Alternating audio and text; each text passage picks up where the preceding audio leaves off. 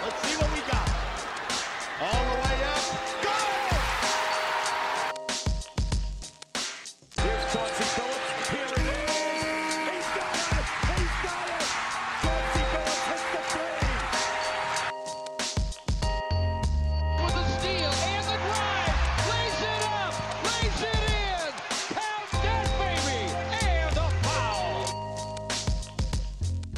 Bonjour à toutes, bonjour à tous et bienvenue dans les chroniques de Motor City. Les chroniques de Motor City, c'est votre podcast dédié à l'histoire et à la culture des trois Pistons. À chaque épisode, nous remontons le temps pour parler des moments et des personnages qui ont compté dans la vie de notre franchise préférée depuis sa création jusqu'à aujourd'hui.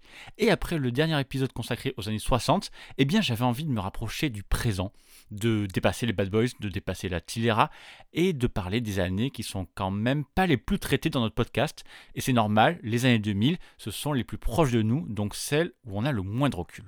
Mais justement, dans ces années 2000, en plein dans la série des six finales de conférences consécutives des Pistons, eh bien il y a une saison qui m'intéresse particulièrement, c'est la saison 2005-2006, celle dont j'aimerais qu'on parle aujourd'hui.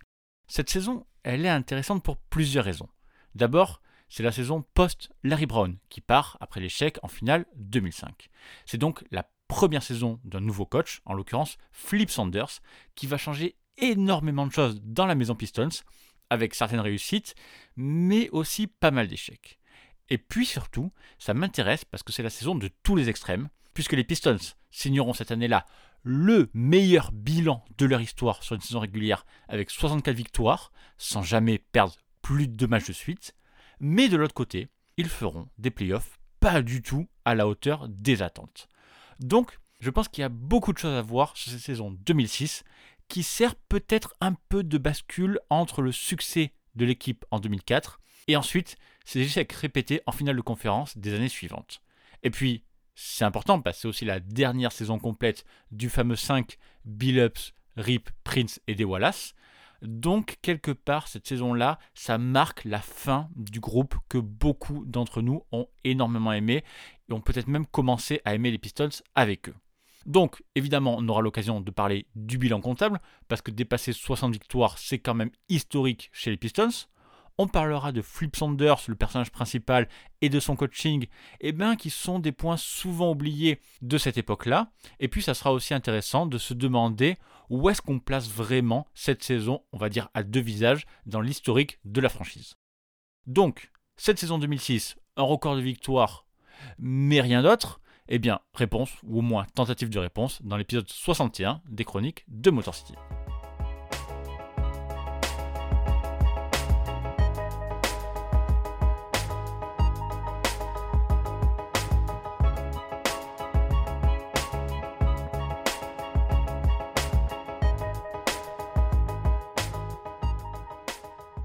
Faisons un peu d'historique pour commencer. Quand cette saison 2005-2006 démarre, on ne sait pas trop où positionner les Pistons. D'un côté, ben on a cette équipe championne en 2004 qui retournait en finale en 2005 et qui ne s'inclinait qu'au match 7 avec un groupe de guerriers en col bleu. Donc bon, on peut être rassuré. Mais de l'autre côté, eh bien, la franchise a changé cet été-là d'entraîneur avec pas mal de remous.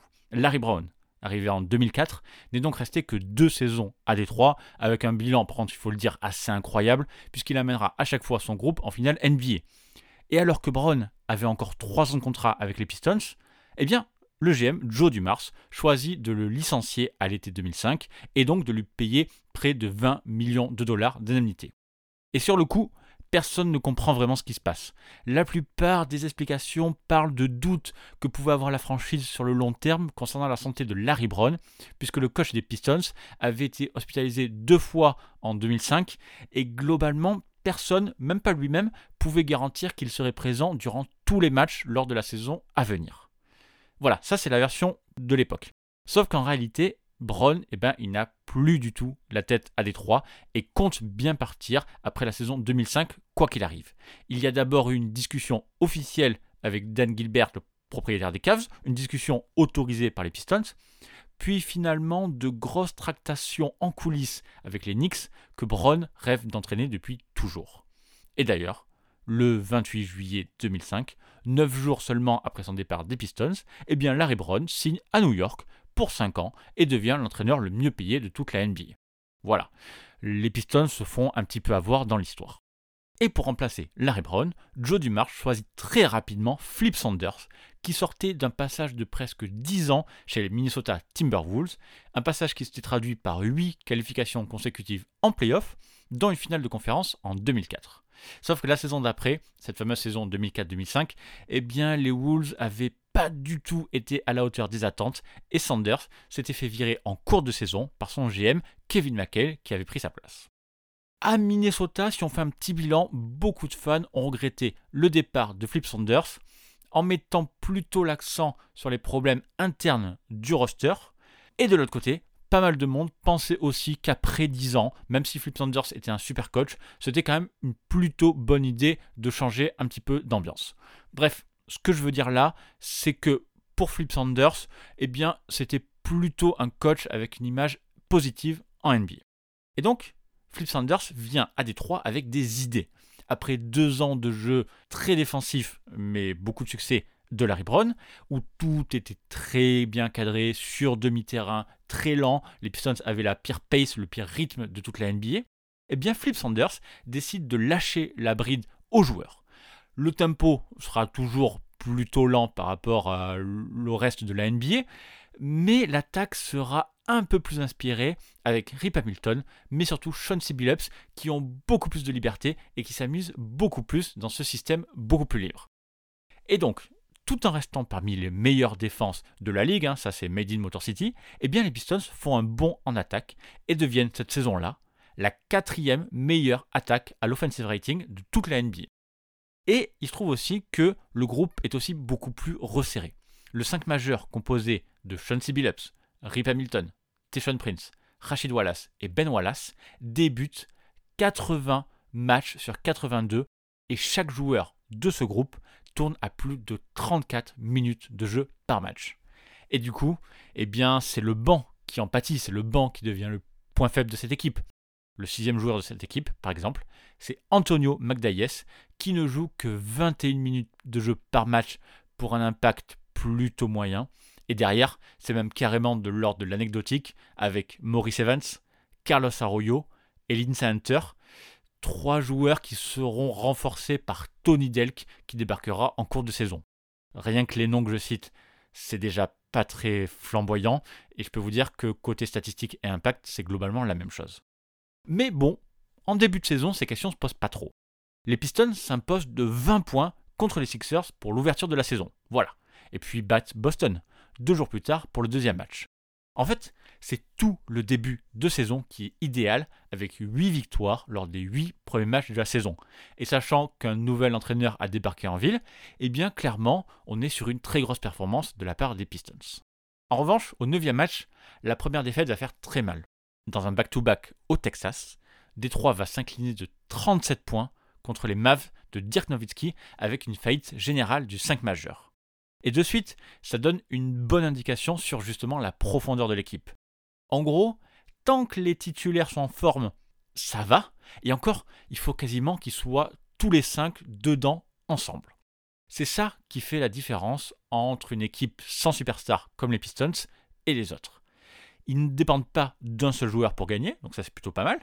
Mais par contre, ils n'ont pas non plus ce joueur calibre MVP capable de prendre le match à son compte quand rien d'autre ne va. Et en plus, il ne faut pas compter sur le banc cette année-là pour prendre un quelconque relais. Donc, c'est déjà une première alerte, mais pour l'instant, encore une fois, ce problème n'a pas énormément d'importance. Et le niveau de jeu des titulaires des Pistons sur le début de saison, c'est vraiment incroyable.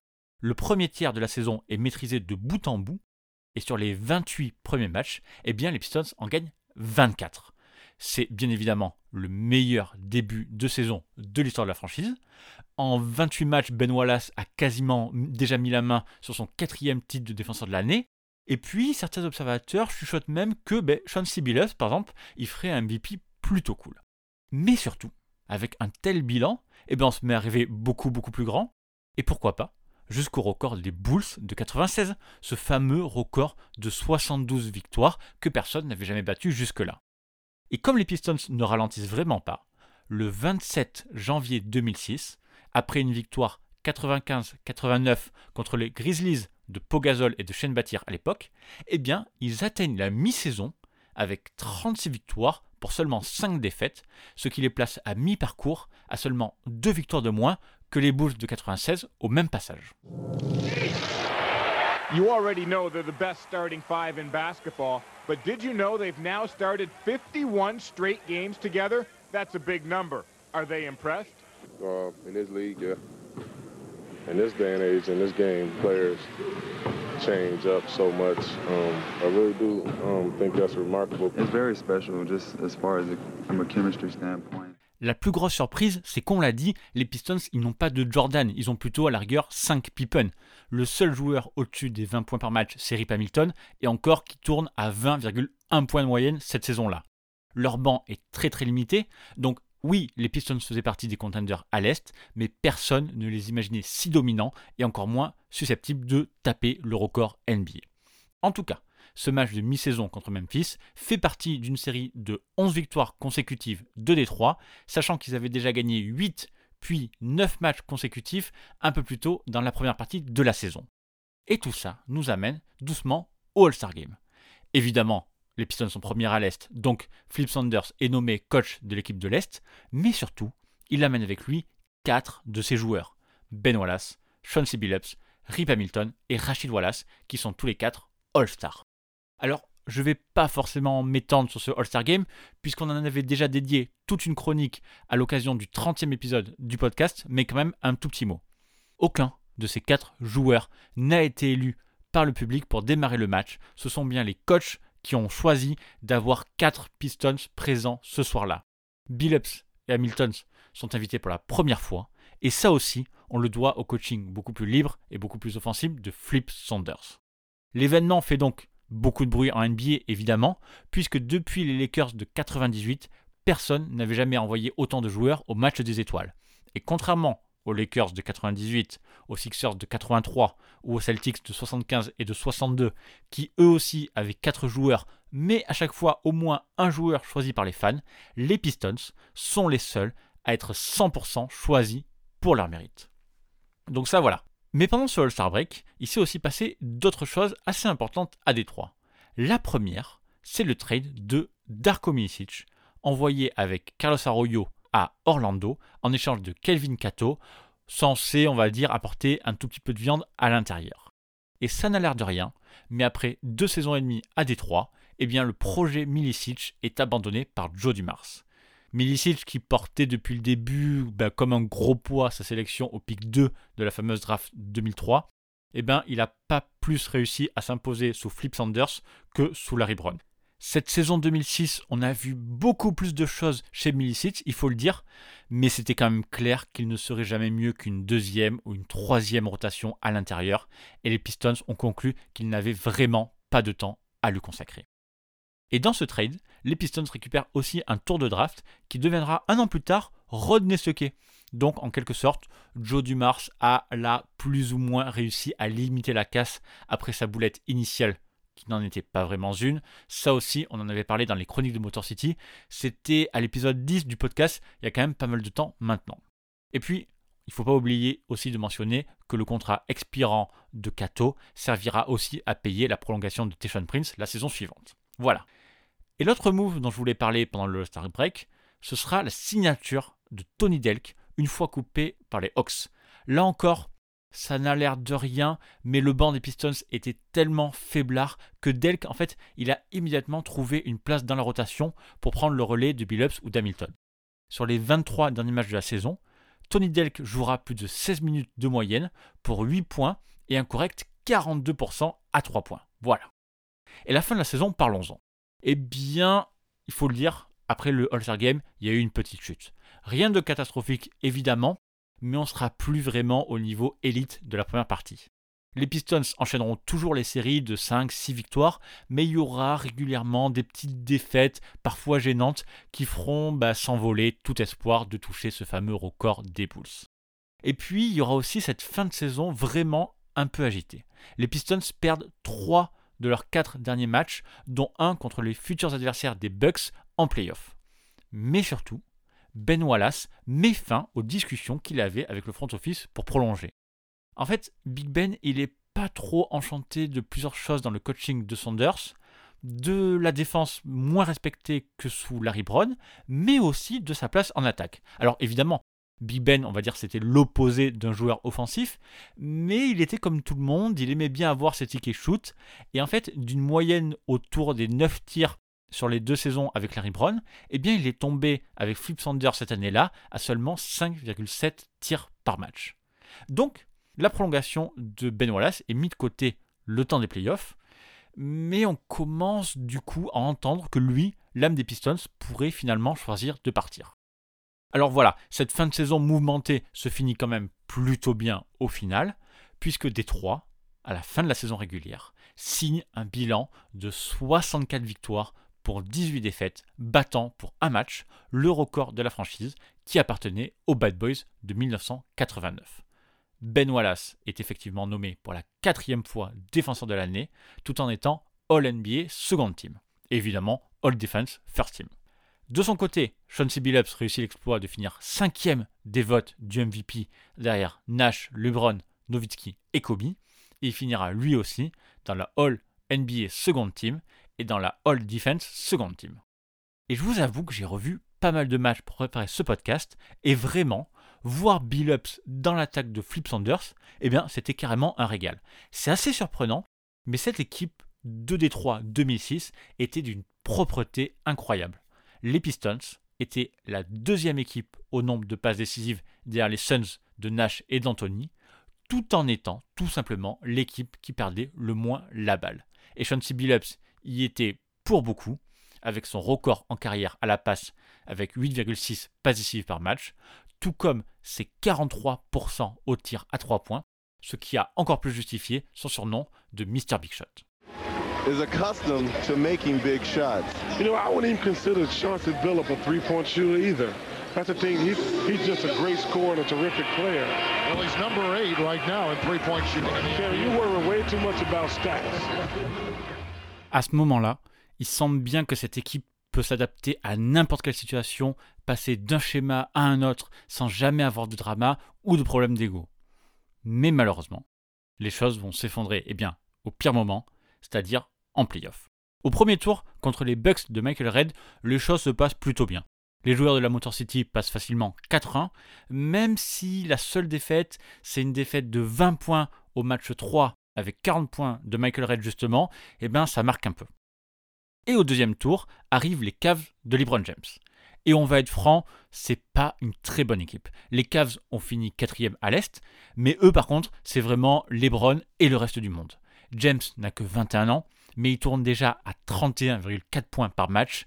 Et si les Pistons, eux, ont pas de banc, eh bien Cleveland a quasiment pas de 5 majeurs, puisque avec LeBron James, on trouve Igoskas, Eric Snow, Drew Gooden et Larry Hughes. Donc voilà, normalement, cette équipe ne doit pas poser de problème aux Pistons. Et effectivement, Détroit prend les deux premiers matchs, 113-86 et 97-91. Sauf que, sauf que, eh ben, les Cavs reviennent et prennent en suivant les matchs 3 et 4 à domicile, mais aussi le match 5 au Palace d'Auburn Hills. Cette équipe des Pistons qui vient de signer la meilleure saison régulière de son histoire, eh bien, elle est à un, un seul match de se faire sortir au deuxième tour des playoffs et doit maintenant sauver sa tête en déplacement. Et c'est là que tout doucement on commence à regarder en arrière et se dire que souvent cette saison, oui les Pistons ont gagné, mais ils ont démarré doucement, ils ont parfois laissé leurs adversaires mener de 10 points ou plus, peut-être juste pour le plaisir de revenir, sauf que là on est en playoff et désormais on est à un tout autre niveau. Bon, Heureusement, les Pistons vont se reprendre, mais vont accrocher le match 6 à l'arrache, 84-82, deux points seulement d'écart, en terrain hostile.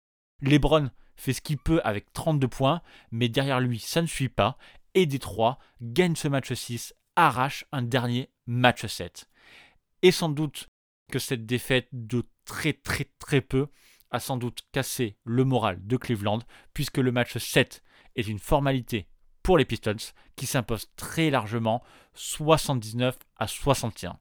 Les Cavs n'ont marqué que 23 points en deuxième mi-temps, alors que Détroit en a mis 21 dans le seul dernier quart-temps. Mais faut être honnête, ce match 7, il n'est pas du tout à l'image de la série où les Pistons ont été pas loin d'être ridicules. Et on arrive donc à la finale de conférence, ce grand remake de la série 2005 contre le Miami Heat que les Pistons avaient pris à l'époque au tout dernier match. Sauf qu'au lieu d'arriver en confiance, eh bien les Pistons de cette année 2006 arrivent avec des doutes et surtout beaucoup de fatigue. Et ça se paye dès le premier match que le Heat empoche 91-86 au Palace d'Auburn Hills. L'avantage du terrain est perdu d'entrée et les Pistons ne s'en remettront jamais. Au contraire, Détroit gagne bien le deuxième match, mais une fois à Miami, ce sera trois défaites de chaque fois de plus de 10 points. Il n'y aura que le match 5 remporté par Détroit à la maison, avec le retour à la maison, mais Miami conclura tranquillement chez eux en s'imposant au match 6 de 18 points. Le hit de Wade et de Shaq, eh bien, il gagne cette série très facilement 4-2 et met fin là à l'une des saisons les plus étranges des Pistons, puisque hyper convaincant en régulière et vraiment décevant en playoff. Évidemment, tout d'un coup, les beaux commentaires de la saison disparaissent et on ne parle plus que des défauts de ce groupe, notamment en attaque, où tout d'un coup, les joueurs ont arrêté de mettre en place l'attaque de Flip Sanders comme il l'avait fait tout au long de l'année. Les bruits de couloir deviennent particulièrement forts en évoquant de grosses crises dans les vestiaires initiées par Rachid Wallace ou par Ben Wallace. Et pour confirmer justement tout ça, cette mauvaise ambiance en interne, eh bien, Big Ben Wallace, pour tout le monde le visage des Pistons, fait de sa prolongation une histoire d'argent tout d'un coup et quitte finalement la franchise pour l'ennemi de Chicago. Entre les lignes, Big Ben laisse bien entendre que Flip Sanders a négligé la défense, ce qui lui a coûté, selon lui, le titre à cette équipe. Et c'est vrai que Flip Sanders a particulièrement été visé a posteriori. Tout d'un coup, il a été vu comme un entraîneur qui savait faire tourner une attaque, qui savait donner à ses joueurs les atouts pour gagner, mais qui manquait clairement de leadership, précisément pour cette équipe des Pistons qui en avait vraiment besoin. Le problème, c'est que dans un groupe sans superstar façon Kobe, Garnett ou même LeBron, eh bien, il y avait besoin de quelqu'un capable de dire par exemple à Rachid Wallace d'arrêter de shooter n'importe comment, de dire à Big Ben d'arrêter de se plaindre pour ses tickets shoot, de dire à Billups de moins monopoliser la balle à certains moments, etc., etc. Et on a vu que Larry Brown en 2004 en 2005 en était sans doute capable, mais que Flip Sanders n'a malheureusement jamais su s'élever au-dessus de ses titulaires, et en plus qui était sans doute en position de force, puisque leur coach, eh bien, il n'avait pas d'alternative.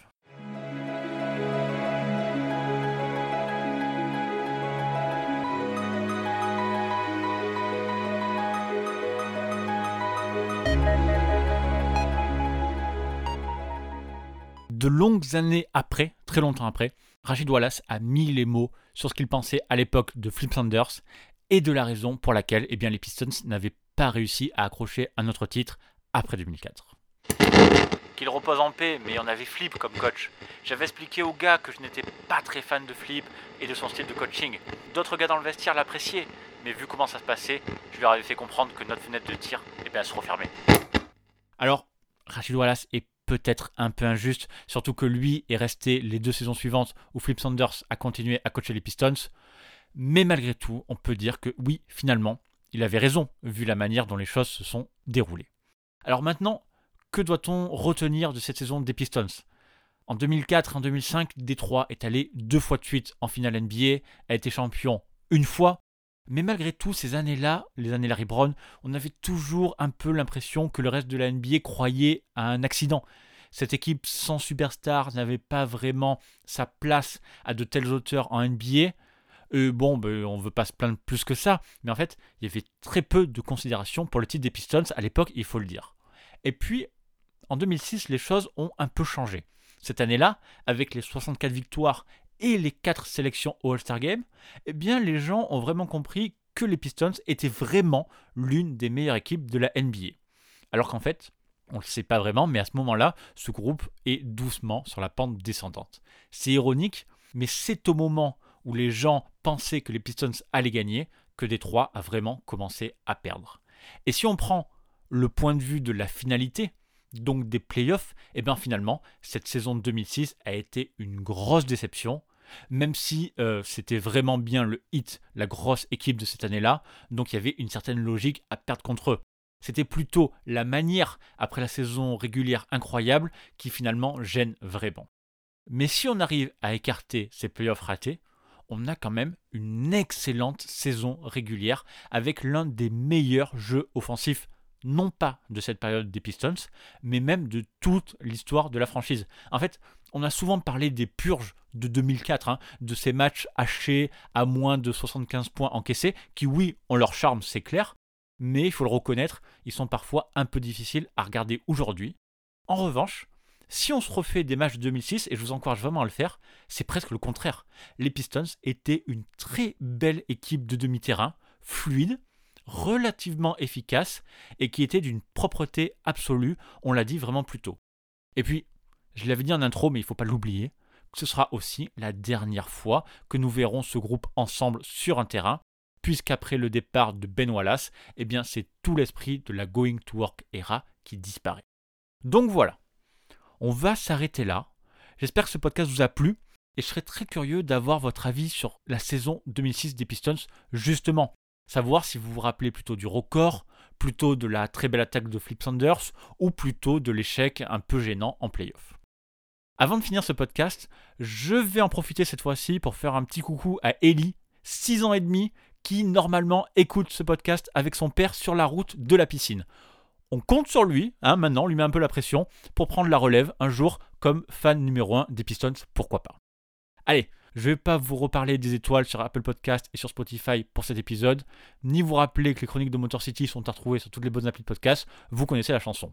Non, on va s'arrêter là. Je vais juste avoir le temps de vous dire ben, encore merci une nouvelle fois pour tout votre soutien. Que je suis ravi de parler tous les jours des Pistons avec vous sur Twitter at MotorCityPod et tous les 15 jours dans la chronique de Motor City. Donc merci encore pour votre soutien et on se retrouve pour la prochaine chronique. Bye.